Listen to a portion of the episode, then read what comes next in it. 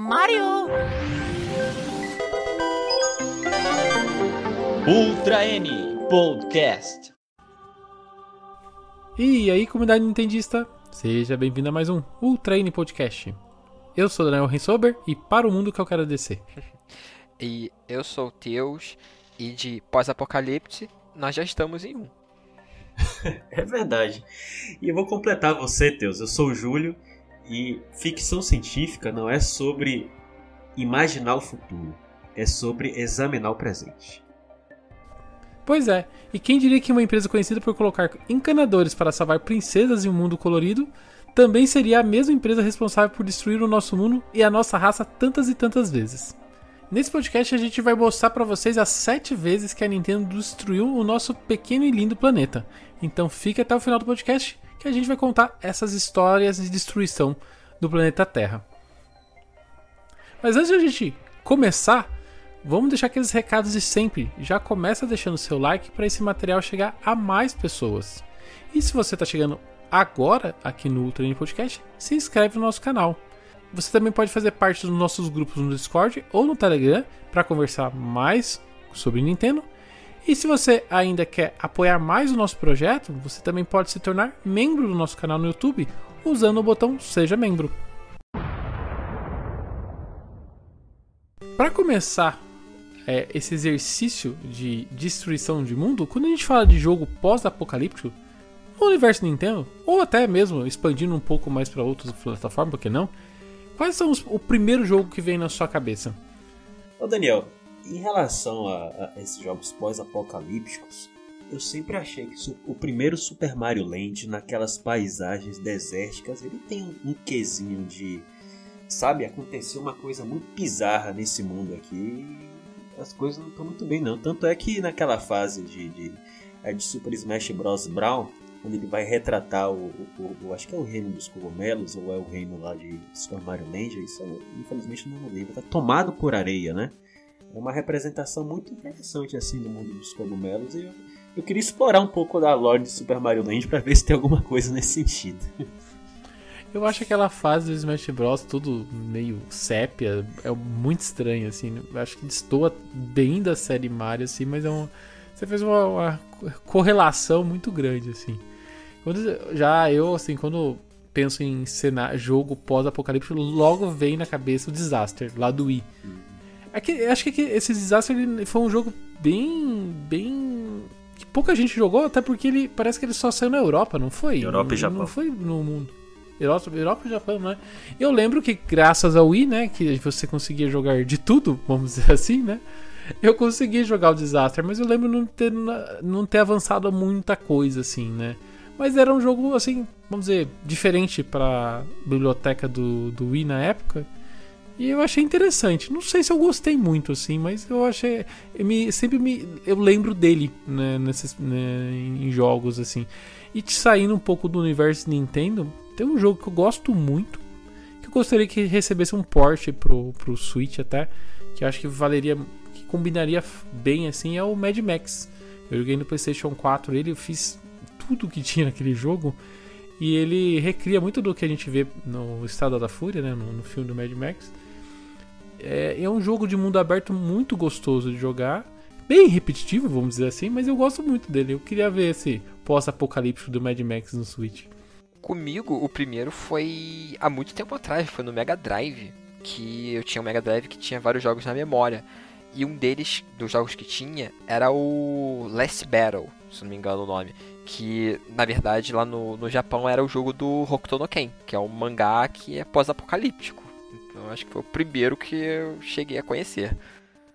Eu não conhecia esse Last Battle. É interessante aqui as, as ruínas, né, retratadas assim em pixel art. É, realmente os cenários todos. É um é um beat'em up, só que mais mais 2D, não é tipo o Street of Rage e tal, que você tem ainda uma que você pode ir mais profundo. Esse aí tem umas, uma questão meio que também plataforma, que você sobe numas umas ruínas para lutar. A arte dele Na me lembrou um pouco pequeno. Phantasy Star. O, o, acho que é o 3 ou 4. Essa quantidade de deserto aqui. Muito bonito. Mas partindo para nossa lista de 7 jogos pós-apocalípticos da Nintendo, que as pessoas acabam deixando é, passar muito. A gente sempre fala deles, né? Mas o pessoal não, não parece que não, não, dá muita atenção. Que é a franquia Pikmin, né? A franquia Pikmin. Quem jogou, nota ali que algo de muito ruim aconteceu no nosso mundo, né?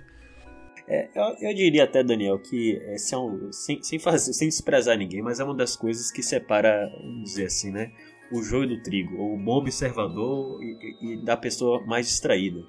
Porque você identificar é, que Pikmin é um jogo pós-apocalíptico é necessário um certo exercício assim de, de Sherlock Holmes, né? Tem que ligar as evidências. A Nintendo não te entrega o, tudo, assim, não, isso aqui é um jogo pós-apocalíptico, não te dá uma cena da, do planeta Terra sendo destruído, sabe? É, você precisa coletar pequenas evidências de e você precisa jogar, né, Júlio? Porque senão você não vai é perceber. É verdade, também. é verdade. É verdade. Muito porque, bem. Porque assim, uma das coisas, para quem ainda não deu chance para jogar Pikmin, a gente sempre fala assim, dá uma chance. Tem até a, demo do, do 3, né, no Switch, então, né, dá pra fazer um teste ali, mas um dos objetivos do Pikmin, em todos eles, é você coletar objetos. E a brincadeira é justamente esses objetos. Eles remetem ao passado, né? Entre aspas, dentro do jogo, né? A itens do, de um, da nossa, do nosso mundo, né? De um, de um, passado recente nosso. Então, que dá essa deixa que você percebe assim, ops, mas espera aí, se eu tô coletando essas coisas com esses bichinhos, cadê a nossa, o nosso universo? Cadê a, a nossa humanidade ali, né? Cadê os seres humanos aqui, né? Então você, você começa a pensar. Você tá jogando e começa a falar assim, mas o que aconteceu aqui, né? Cadê todo mundo? E essa resposta ela não costuma ser muito animadora, não. Uma das grandes evidências assim de que Pikmin é um jogo apocalíptico e que aconteceu um evento muito dramático, né? Inclusive as últimas notícias aí do, do, do Putin nos dá um certo temor muito realista disso, né? É, enfim, algum de vocês aqui já assistiu algum documentário, por exemplo, sobre Chernobyl ou alguma outra tragédia nuclear? Um aparelho chamado contador Geiger? Já. Vocês uhum. sabem que, por exemplo, na medida que tem mais mais ou menos radioatividade, ele dá estalos cada vez mais incisivos, né? Se o ambiente estiver muito contaminado. Muito bem. É, na, logo no, no, primeiro Pikmin, o que acontece? A, a, nave do Olimar ela é despedaçada né, durante a, o, a trajetória aqui no, no, planeta Terra, por causa do contato com a atmosfera, e ele precisa resgatar todas as peças de sua nave. Então, em um certo momento do jogo, o radar, o objeto que ele utiliza como radar, é o chamado contador Geiger. Né? Aí tem uma questão muito interessante do que a Nintendo faz Primeiro, se você encontra um contador Geiger é, jogado no, jardim, é porque alguém precisava usar o contador Geiger no passado. É. ou, então ele, ou então ele não estaria lá à toa. Né? Poderia ser ninguém uma. Larga ninguém, um negócio desse no lugar Ninguém guarda um no, no, no, armário, né, Teus? É. é. Eu confesso que até já eu já olhei no Mercado Livre para comprar um. Porque eu sou muito obcecado com essas coisas. Mas enfim. Aí, ó, essa é a primeira evidência. Pô, peraí, tem um, um computador gig aqui no, no, jardim do Shigeru Miyamoto. Então a humanidade não tava em, em, em bons lençóis quando, né, quando isso aconteceu. O que o Miyamoto anda fazendo no, no é. jardim dele? É o que ele anda plantando, né? Enfim. Aí. O que acontece? Quando o Olimar coloca o, o computador Geiger dentro do, da SS Dolph, ele começa a disparar enlouquecidamente, tec, tec, tec, tec, tec, tec, tec, tec, parecendo que está na própria Chernobyl. Quer dizer, ele possivelmente a Nintendo quis falar que ele detectou níveis muito elevados de radioatividade naquele ambiente que ele está explorando. Então, é, juntando essas duas evidências, o contador Giga no Jardim do Miyamoto, né? mas ele fazer esse, esse, esse sinal de que está sendo que tem radioatividade, né? Uma é a primeira grande evidência em relação a isso. Agora, não é só essa não. Vocês se lembram do Vocês se lembram no, no Pikmin 2 que a gente explora o subterrâneo da Terra. E também no, no Pikmin 3 isso acontece é, com a exploração de cavernas, certo? Aí eu vou te perguntar assim: se tem uma, uma, uma guerra nuclear, um desastre nuclear, onde é que os seres humanos vão se esconder? Nos prédios ou, ou embaixo da terra? Em bunkers? Embaixo da terra.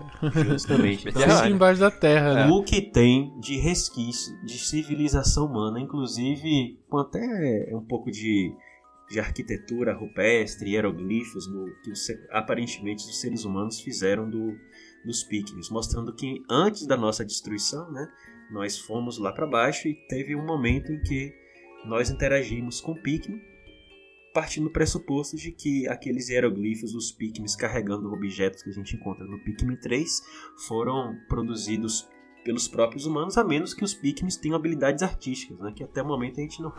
É, é, é meio difícil imaginar. Des... É. Descobrimos um, pink, um, um Pikmin pintor ainda. É, o Evidência... Pikmin Picasso. Evi... Evidência número 3. Todo mundo lembra daquele crânio colossal, né? Que a gente encontra um crânio de um ser humano no. A gente desenterra um crânio de um ser humano no Pikmin. Acho que é no primeiro Pikmin a gente encontra.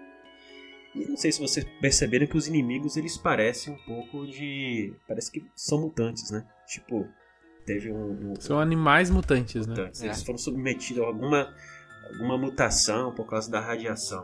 Os inimigos me parece que eles têm essa característica. Agora, a coisa mais intrigante e mais inteligente que a Nintendo já fez em sua vida. Para mim, chama-se Pikmin Blue. Por quê? Na trilogia Pikmin, a gente não tem contato com o ser humano, né? Isso. Não, mas o Pikmin Blue não tem, né? Tem? É só com o ser humano. Então, o que é, que é Pikmin Blue? Se você parar pra pensar, é tipo bruxa de Blair. A gente tá nos momentos que antecederam a tragédia nuclear. A gente tá vivendo esse momento narrativo. Pikmin Blue é isso, bicho. É o que seria os... as pinturas Isso. os humanos com os Pikmin. Caramba! É, Ô, é, Júlio, é um tá prequel. falando que- É um prequel. É. Ah. Ô, Júlio, você tá falando assim, no dia que o Pikmin Bloom for desligado, a humanidade acaba? Cara, é isso aí. A Nintendo, ó, a Nintendo tava prevendo os, os problemas aí com a Rússia. Falou, ó, vou lançar Pikmin Bloom aqui pra alertar pra vocês que as coisas não andam nada bem. Do Tô com medo quando lançar Pikmin 4. Já que o que eles fizeram pra lançar o Animal Crossing, fizeram uma pandemia. É, pois é. Agora a guerra nuclear vai ser pior do que o coronavírus. Pra quem acompanha a série Zelda, fi- fim do mundo também ali não é nenhuma novidade, né? A gente tem destruição de Hyrule por tudo que é título da franquia Zelda, né? E um dos que mais é, chama a atenção, é, eu acho que é o Wind Waker, né? Porque dentro do jogo mesmo você consegue entender que aconteceu um grande problema, né? Aconteceu uma grande inundação que acabou varrendo todo o reino né, de Hyrule e, se- e foi tomado pelas águas. Né? E em certo momento do jogo você consegue, é, vamos dizer assim, afundar dentro do- da- das águas do jogo e, e ter noção melhor do que aconteceu. Né? Eu acho que é um dos grandes pontos altos do jogo. Né? Mas esse dilúvio que aconteceu, assim, como, como, como que che- chegamos a esse patamar? Daniel, primeiro que eu achei um absurdo você não convidar o Padre Edson para traçar os paralelos do dilúvio bíblico com o dilúvio de Waker. Ele devia estar aqui na- nesse podcast. Tudo bem, vamos lá. É, o que aconteceu com, em, em Wind Waker, né? É, segundo, até aquela introdução do Wind Waker é bastante emblemática, né? Acho que todo mundo é muito todo mundo que jogou tem, tem muita ligação emocional porque é, é- às vezes é, é a prova do que o menos é mais né animação simples mas que tão tão bonita então aquela animação ela ela narra que após selar Ganon e Ocarina of Time to, todo mundo pensava que Link havia selado esse grande mal para sempre. Porém Ganon ele rastejou das profundezas da Terra e os habitantes de Hyrule re- rezaram para Link retornar mas isso não aconteceu.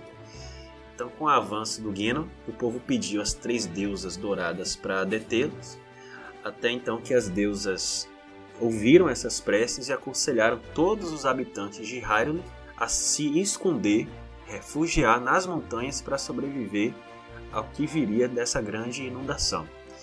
Então o povo de Hyrule ficou em segurança, então vieram as deusas que despejaram uma chuva torrencial que inundou Hyrule, à exceção das ilhas e das montanhas mais altas. Né?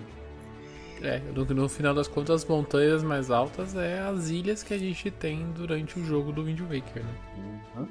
E isso lembra, obviamente, né, uma obviedade lulante, mas vamos lá, né? Para quem não conhece a história bíblica do dilúvio, né? Que... Pra quem não fez o catecismo. Pra quem não, não assistiu, inclusive, desenhos bíblicos no SBT no sábado animado. Eu é. sei que todo mundo aqui com mais de 30 anos acordava cedo para assistir desenhos bíblicos. Mas enfim, é, lá é, é, narra que Deus viu a terra com muita violência e decidiu punir a todos com uma chuva torrencial. Ele fez é, chover por 40 dias e 40 noites, deixando o mundo todo inundado, né? E depois que as águas baixaram, né? Noé, que foi avisado é, por Deus com, com antecedência para é, fazer a famosa arca de Noé e colocar uma espécie de é, duas espécies de cada animal, né? saíram da arca com a, missão difícil de multiplicar a nossa raça novamente, né? Então, é, me parece que o paralelo é muito evidente, né? E a Nintendo gosta, acho que a, a, a série Zelda, é, a origem, né? É inclusive buscando influências no cristianismo, né? Então, é. Tem uma imagem é... do. Eu acho que é do primeiro Zelda que tem uma que tá o Link numa igreja, que parece que, tipo, completamente cristian... uma igreja cristã até. Então, ter esses paralelos não é coisa da cabeça só de fã. É, me pa... O próprio escudo, né, do, do Link tem um, uma, uma cruz, né, uhum. né, desenhada. Me parece que no Japão, acho que continuou com as referências ao cristianismo, quando veio para localizar aqui, eles fizeram uma, um hack aí pra mudar. Não tenho certeza, não ouvi essa história. Agora, aquele, aquele mundo de Wind Waker, é, é um eu acho que é o melhor dos mundos após apocalíptico que a gente vai falar aqui, né? Pelo menos é um mundo muito bonito de se explorar. Né? Não, não importaria de um apocalipse para que é mais colorido, é estimulante, né? O, o, as é. pessoas não são decadentes, né? Como são outros jogos. A sociedade não, não parece, pelo menos não parece decadente, a sociedade indígena. Então. É, tudo parece de boa, só muda que, sei lá, não tem carros, essas coisas, tem que andar de barco, é bem tranquilinho. É, os NPCs, por exemplo, eles são menos, menos malucos do que de Ocarina of Time e de Majora's Mask, você não acha? Uhum. A coisa que a gente mais vê de apocalipse no cinema, eu acho que é a invasão alienígena, né? De Independence Day a outra ou ao universo Marvel, a gente sempre tem um alienígena chegando aqui na Terra para destruir todo mundo, né? Que Thanos que o diga, né? Mas e se a gente falar que Xenoblade tem um pezinho ali na invasão alienígena? Vocês vão estranhar? O Xenoblade tem vários ambientes bem alienígenas. Ter alienígenas na história, ter envolvimento, eu acho que até é bem, bem plausível. Né? É o Star Trek da Nintendo? Quem sabe? E, e, e desses títulos pós-apocalípticos da Nintendo, eu acredito que o Xenoblade Chronicles X do Wii U, ele é o mais evidente, assim, em termos de... Né? Justamente, veja bem. Ele é o mais evidente, eu diria que é o, que é o menos que a pessoa vai conhecer, porque pois o é. cara tinha que ter o Wii U e ter comprado o Xenoblade X, né? É. Uma das, okay, umas 800 mil pessoas que compraram esse jogo. É. é, Tem cinco pessoas no Brasil. É. Eu fui uma delas, viu? Inclusive uma edição especial. Ah lá. Estamos procurando os quatro outros donos do Xenoblade X. Um deles acho que é o, é o Nerd Profeta. Nossa, é. Vamos lá. Olha só, imagina a planeta Terra. Por que que, que azar, né? No meio de uma batalha de duas civilizações alienígenas altamente avançadas. Sobrou o planeta Terra. Estavam lá um atirando no outro, caiu um monte de, de raio aqui no, no, planeta Terra, só que o governo aqui do, do nosso planeta já estava mais ou menos, isso, isso conforme o jogo progride, né? Não vou dar spoiler de Xenoblade Chronicles X, sinceramente, porque poucas pessoas jogaram. É, mas depois você vai saber porque que a raça humana já sabia que isso poderia acontecer. Então, no momento que a Terra está sendo atingida, elas, iniciam o chamado Projeto Exodus, que objetivava levar seres humanos selecionados em, em busca de novos mundos em enormes arcas com a capacidade de fazer viagens interestelares. Né? É, a gente vê uma, uma, cena inicial muito bonita, muito empolgante das raças alienígenas brigando entre si, enquanto isso várias naves saindo da planeta Terra para tentar escapar. Muitas não conseguem romper o campo gravitacional e, são, e explodem. Obviamente, a sua, a sua arca consegue é, alçar voo e, e, superar toda essa, essa guerra. É, ela está vagando pelo espaço, encontra o, uma, uma, novamente uma raça alienígena, é atingida e cai em um planeta, chamado Planeta Mira, um planeta gigantesco, colossal, de Xenoblade Chronicles X. E lá você é ejetado junto com outros companheiros seus e você tá a sua nave é tão grande que está carregando uma espécie de modelo de uma cidade que é chamada Nova Los Angeles. É, que é o hub principal do jogo né? E enfim aí você e seus companheiros de, de arca né? Você vai é, abrindo esses containers onde tinha outros personagens que também escaparam dessa, dessa destruição do planeta Terra e explorando Mira para ver o que foi que aconteceu. É muito interessante. O, o, o... Não é meu Xenoblade preferido, por causa da música, eu odeio a música de Chronicles X. Mas, assim, em termos de enredo, eu, eu, sinceramente foi o que mais me empolgou no início. E para quem também quiser conhecer mais Xenoblade, a gente tem um podcast inteiro sobre os, os Xenoblades, né? Incluindo o, o X, né? Também a gente pode deixar aí o link para pessoal conhecer o, mais sobre a série Xenoblade, né? Mas se tiver algum astrônomo assistindo o treino podcast, eu vou fazer um apelo aqui, ó. Escute o que aconteceu aí com o Xenoblade Chronicles. Pare de mandar sinal de rádio para o espaço para entrar em contato com civilização alienígena. Você não sabe se o pessoal é bom ou ruim. Provavelmente é ruim. Vim aqui matar. Espere pelo pior, não pelo melhor, é, né? Justamente, sempre o pior. Júlio, eu acho engraçado que esse plot do Xenoblade parece muito com o plot de um jogo que vai lançar esse mês, o Nier Automata. É quase isso. Ah. Os alienígenas vindo pra Terra, fazendo. Vai ter a guerra e tal. Só que o que acontece é que a gente não consegue fugir para outro planeta. Então tem a luta aqui na Terra que tá tudo destruído. Então tem um plot semelhante ainda nesse mês. Legal. Será que essa deixa pra gente falar do Xenoblade Chronicles 2 ou não? O Xenoblade Chronicles 2, eu já acho que assim, quem não jogou, cuidado com spoilers, porque a parte que você descobre que o jogo é um pós-apocalipse é em um dos capítulos mais avançados. Então, para quem tem algum alguma coisa com spoiler de Xenoblade, dá um pulo, pula para a parte seguinte. Mas para quem ficar aqui já sabe que no Xenoblade 2 é, o mundo parece que é, é o mundo normal de fantasia até que você chega no, no que seria o objetivo, que seria a árvore do mundo.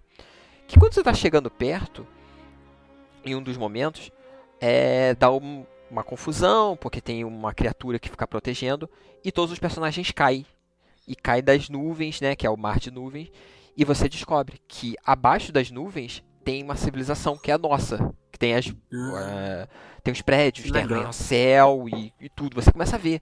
Tem tipo, Caralho. tipo tem uns mutantes que são os inimigos que você vê que são tipo a gente, só que tipo sofreu mutações e fica tipo como se fossem uns zumbis meio gosmentos, umas criaturas esquisitas, umas baratas gigantes, essas coisas assim. Tem todas aquelas coisas do, do, do que faria, tipo, um, um, sei lá, num Fallout, que tem, deu aquela destruição nuclear. E que a árvore do mundo, na verdade, é... Ai, qual era o nome do negócio? É uma um elevador espacial, que seria, tipo, uma torre gigante que leva para o espaço com um elevador, né?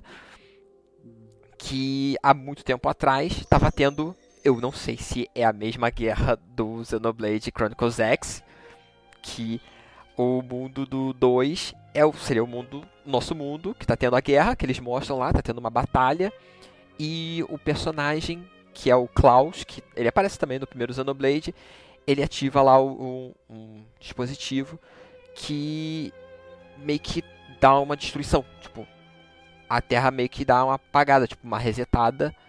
E depois de muito tempo ele vai se reconstruindo e vira o, o mundo do Xenoblade 2. Então começa a ter os titãs, que são vários, diferente do, do primeiro, que, que eram dois, agora tem vários deles.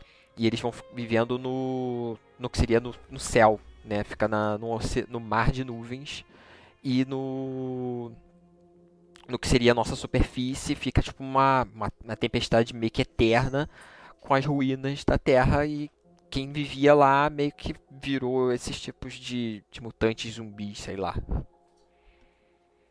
Pô, que doido, eu fiquei muito impressionado com esse plot. Uhum. Quando você chega nessa legal. parte, quando você chega nessa parte, você fica assim, caramba. É, é, é por volta de qual, é por volta de qual capítulo? Isso aí. Hum, agora você me pegou, que agora eu não lembro. Mas oh. é, eu acho que é no penúltimo capítulo, talvez. Nossa, ou antes, é finalzão. Ou antes, é penúltimo ou antepenúltimo.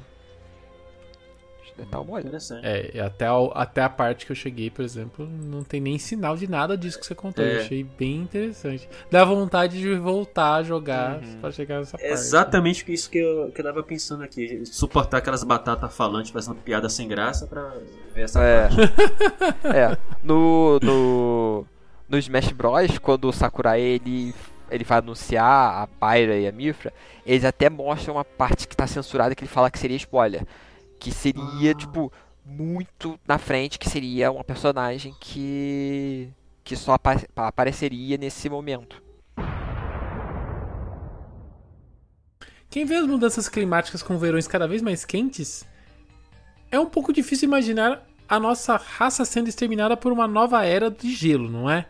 Mas acredite, pelo menos de acordo com os cientistas e a HAL Laboratórios, não é tão difícil assim. Sim, o planeta Terra poderá congelar de novo. As eras de gelo são bem recorrentes no planeta Terra, vão e voltam, e atualmente elas têm um ciclo de 10 mil anos, sendo que no momento nós vivemos um período interglacial, que, quando acabar, pode derrubar as temperaturas drasticamente. Segundo essa hipótese, se os gases do efeito estufa não forem capazes de vencer a, glaciação, o gelo vai se expandir pelo planeta e então a luz solar vai bater no gelo e, em vez de ser absorvida, será refletida, dando início, a uma nova era do gelo, que pode disseminar a nossa civilização. Bem, aparentemente é isso que Kirby 64 acredita que vai acontecer conosco. Nas três fases do planeta Shiver Star, dá para ver claramente que é o nosso planeta Terra destruído por uma nova era do gelo. Lagos congelados, montes repletos de neve e um shopping center completamente desolado. Kirby é aquela coisa, né? É um negócio de sádico, é pesado, tem muita lore, muita coisa é, escabrosa que se esconde nesses cenários fofinhos aí. E Shiver Star realmente é, é, talvez é uma das coisas mais representativas da loucura que é o Kirby. E assim, de todas as as hipóteses aqui de nossa destruição, essa de uma nova era do gelo que pode dizimar o planeta Terra, acho que é a mais original. Viu? É, é, é raro ter essa hipótese, mas é, uma, é, por incrível que pareça, como o Daniel advertiu aí, é uma possibilidade agora sim. Não sei se a gente sabe também que o Kirby in the Forgotten Land também tem uma mensagem muito trágica sobre o, nosso futuro, né? Hum, Nossa, é. totalmente, né? Totalmente. Mas vamos deixar para abordar isso em outra oportunidade. Que eu quero lembrar para vocês, assim, vocês lembram que no, no level 5 do Shiver Star, no, na fase 3 do Shiver Star, a gente explora um shopping center. E em Forgotten Land também a gente explora um shopping center. Dizem que é, é o mesmo. Será que é mesmo? Será? Dizem que é o mesmo. Já viu o, pesquisando aí o esse shopping center aí, eu fui pesquisar e uns teóricos do Kirby falando que é o mesmo shopping center. Assim, o, o, não parece ser exatamente o mesmo, mas que lembra que ah, sim, é um shopping center, tem é. escada rolante, tem sim. estrutura de um shopping center, então né, né? Tipo, mas não, olhando os vídeos assim, não, não, não é. Por exemplo, ele tem, sei lá, uns, uns- um monte de lances de, de, de escada rolante pra subir, assim, tipo, no, no, no Forgotten Land tem também, mas não é da forma que tá aqui. Então, assim, acho que é. É too much referência na cabeça da pessoa que pensou nisso, sabe? Não, não- acho que não, não, não chega a tanto. Mas assim. pode ser que tenha alguma coisa por trás. Sim. Sempre tem. No Kirby sempre tem.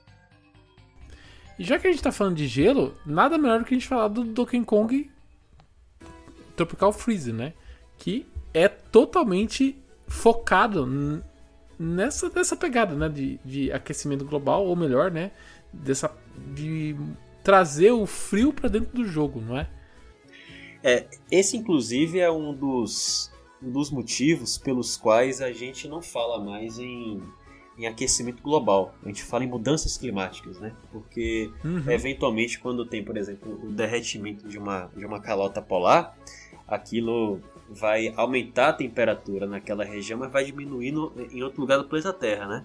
Mas o, o- a temperatura geral, a média da temperatura na- no, planeta, ela, ela pode aumentar, embora isso a expressão mudanças climáticas seja mais precisa para traduzir é, é, é, esse fenômeno que decorre também de- desse aquecimento, né?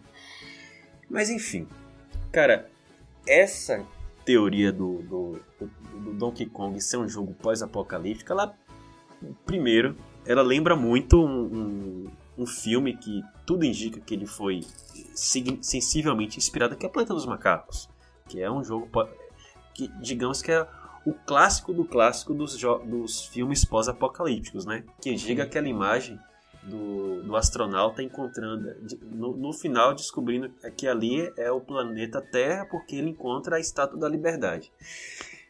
E o que acontece com, com Donkey Kong Country Returns e Donkey Kong Country Tropical Freeze? Tem muita, muita tecnologia que não parece ter sido criada nem pelos Kremlins, nem pelos. eh, pela, muito menos por aquela eh, tribo eh, TikTok, né? TikTok do, do Returns, tampouco também pelos Snowmads, né? Quando a gente, por exemplo, como é que os Snowmads eh, teriam criado uma, eh, tecnologias tão avançadas que a gente encontra em determinados estágios do Tropical Freeze, por exemplo, eh, nos cenários aquáticos em que a gente tem usinas de energia, etc., né? sendo que eles ainda utilizam embarcações de madeira. né? A mesma coisa do, dos Kremlins, que também no, no primeiro Donkey Kong Country eles também utilizam embarcações de madeira, mas a gente tem algumas indústrias. Né? Então, existe uma certa teoria que eu sei que não é, é uníssona entre os fãs do Kong Country, mas de que ali é o nosso são os macacos tendo contato com os resquícios de nossa tecnologia. Mas focando nos dois últimos jogos do- da franquia. Todo mundo percebeu que em Donkey Kong Country Returns a gente não tem fase do gelo, né? Lembraram disso? Que uma das Não, críticas não tem. não tem é, fase do gelo. E dizem. E, e Ah. fase da água também, não é? Não lembro, eu não lembro agora. Não, mas você tem praia, você não, você- não entra debaixo d'água.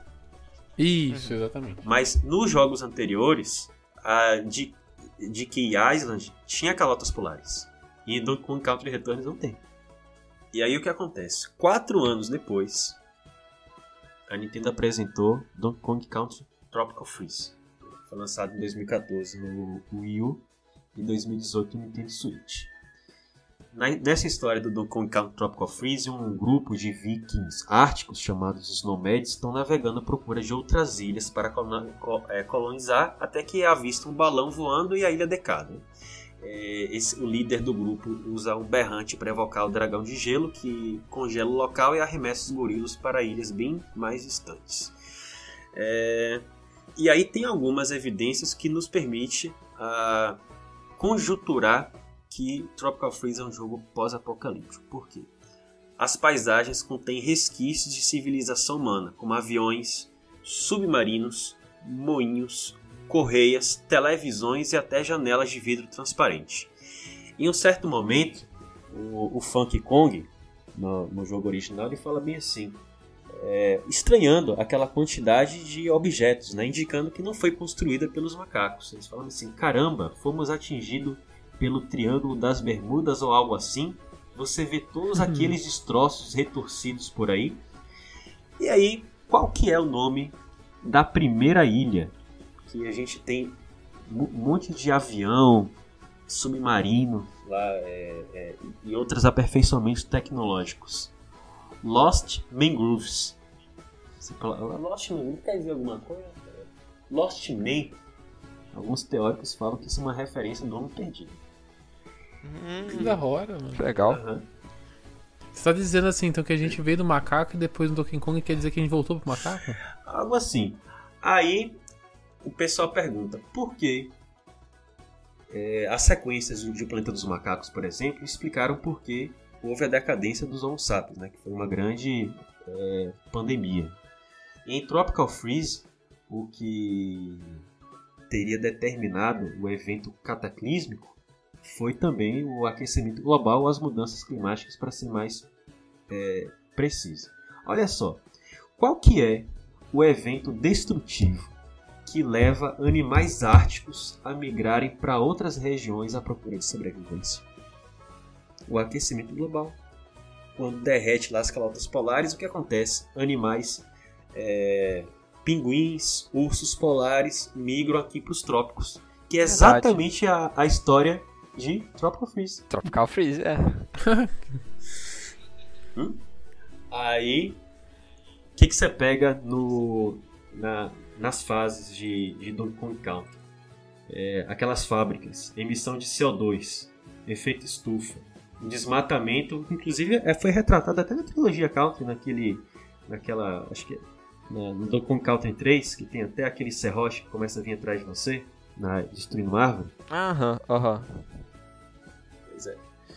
É, enfim, essas são algum- ah, várias das evidências que dizem que Donkey Kong Country, Tropical Freeze e Donkey Kong Country Returns é, representam essa parábola aí da nossa destruição pelas mudanças climáticas. Interessante, né? Nossa. Se sair o próximo Donkey Kong, então a gente vai ter o fim do mundo de uma vez. Outra série também da Nintendo que tá fazendo um sucesso imenso é Splatoon, né?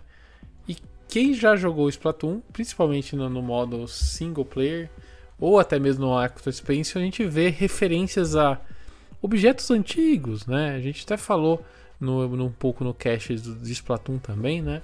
Que é, é facilmente você ver alguma coisa antiga na- nas paisagens ali de Splatoon, né? Nas, na, na fase, nas fases que você joga sozinho, né? Então você vê, pode ver até mesmo consoles da Nintendo, né? Flutuando por, pelo jogo, né?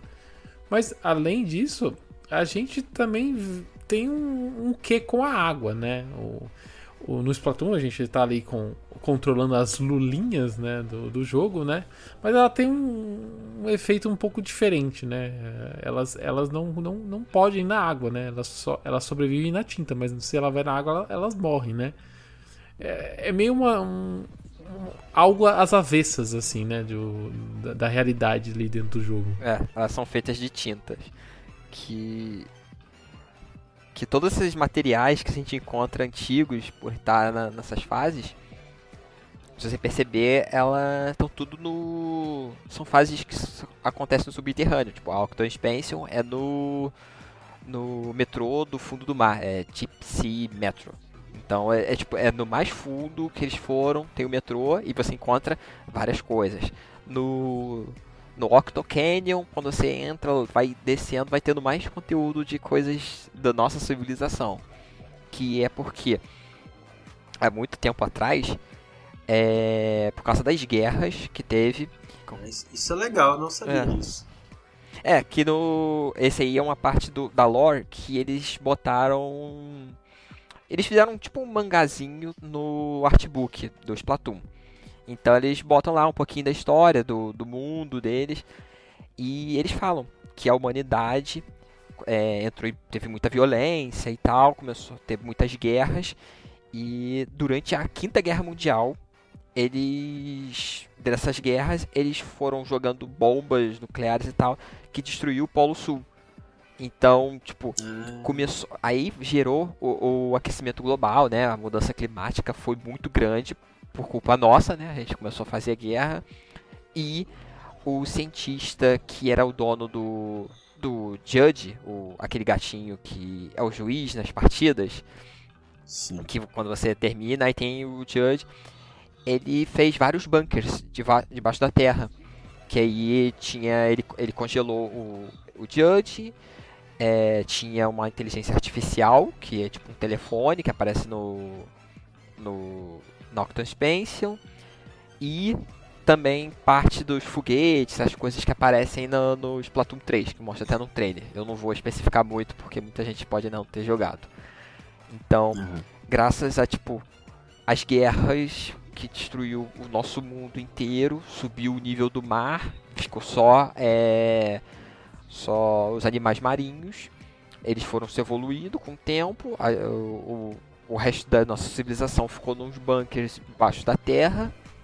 Até que eles começaram a aparecer os Octolins, os Inklings, as criaturas marinhas começaram a subir na superfície e dominar o, o planeta. E aí a gente só descobre que tem essas coisinhas porque eles foram indo para debaixo da terra encontrando. Por andando no É. metrô. Fizeram a escavação para fazer metrô. E, e onde, ne- nessas, nessas guerras aí de moluscos, tem- onde é que entra a Vera Magalhães? Cobrindo o fim do mundo. Deve ser.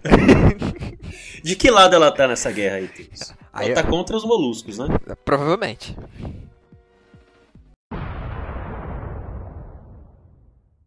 E você, qual é o seu universo pós-apocalíptico favorito na Nintendo? Deixa aqui embaixo o seu comentário. E também deixa o seu like se você não deixou no começo desse vídeo.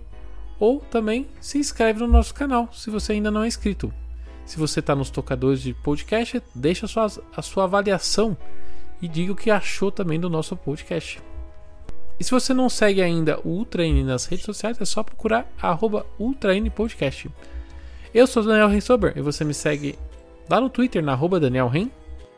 E eu sou o Teus, vocês podem me encontrar na arroba Jackson Teus com underline no final. E eu estou no Twitter e Insta pela arroba Júlio Rodrigo X. O N Podcast dessa semana fica por aqui hoje. A gente se vê daqui 15 dias. Até mais! Valeu! Tchau!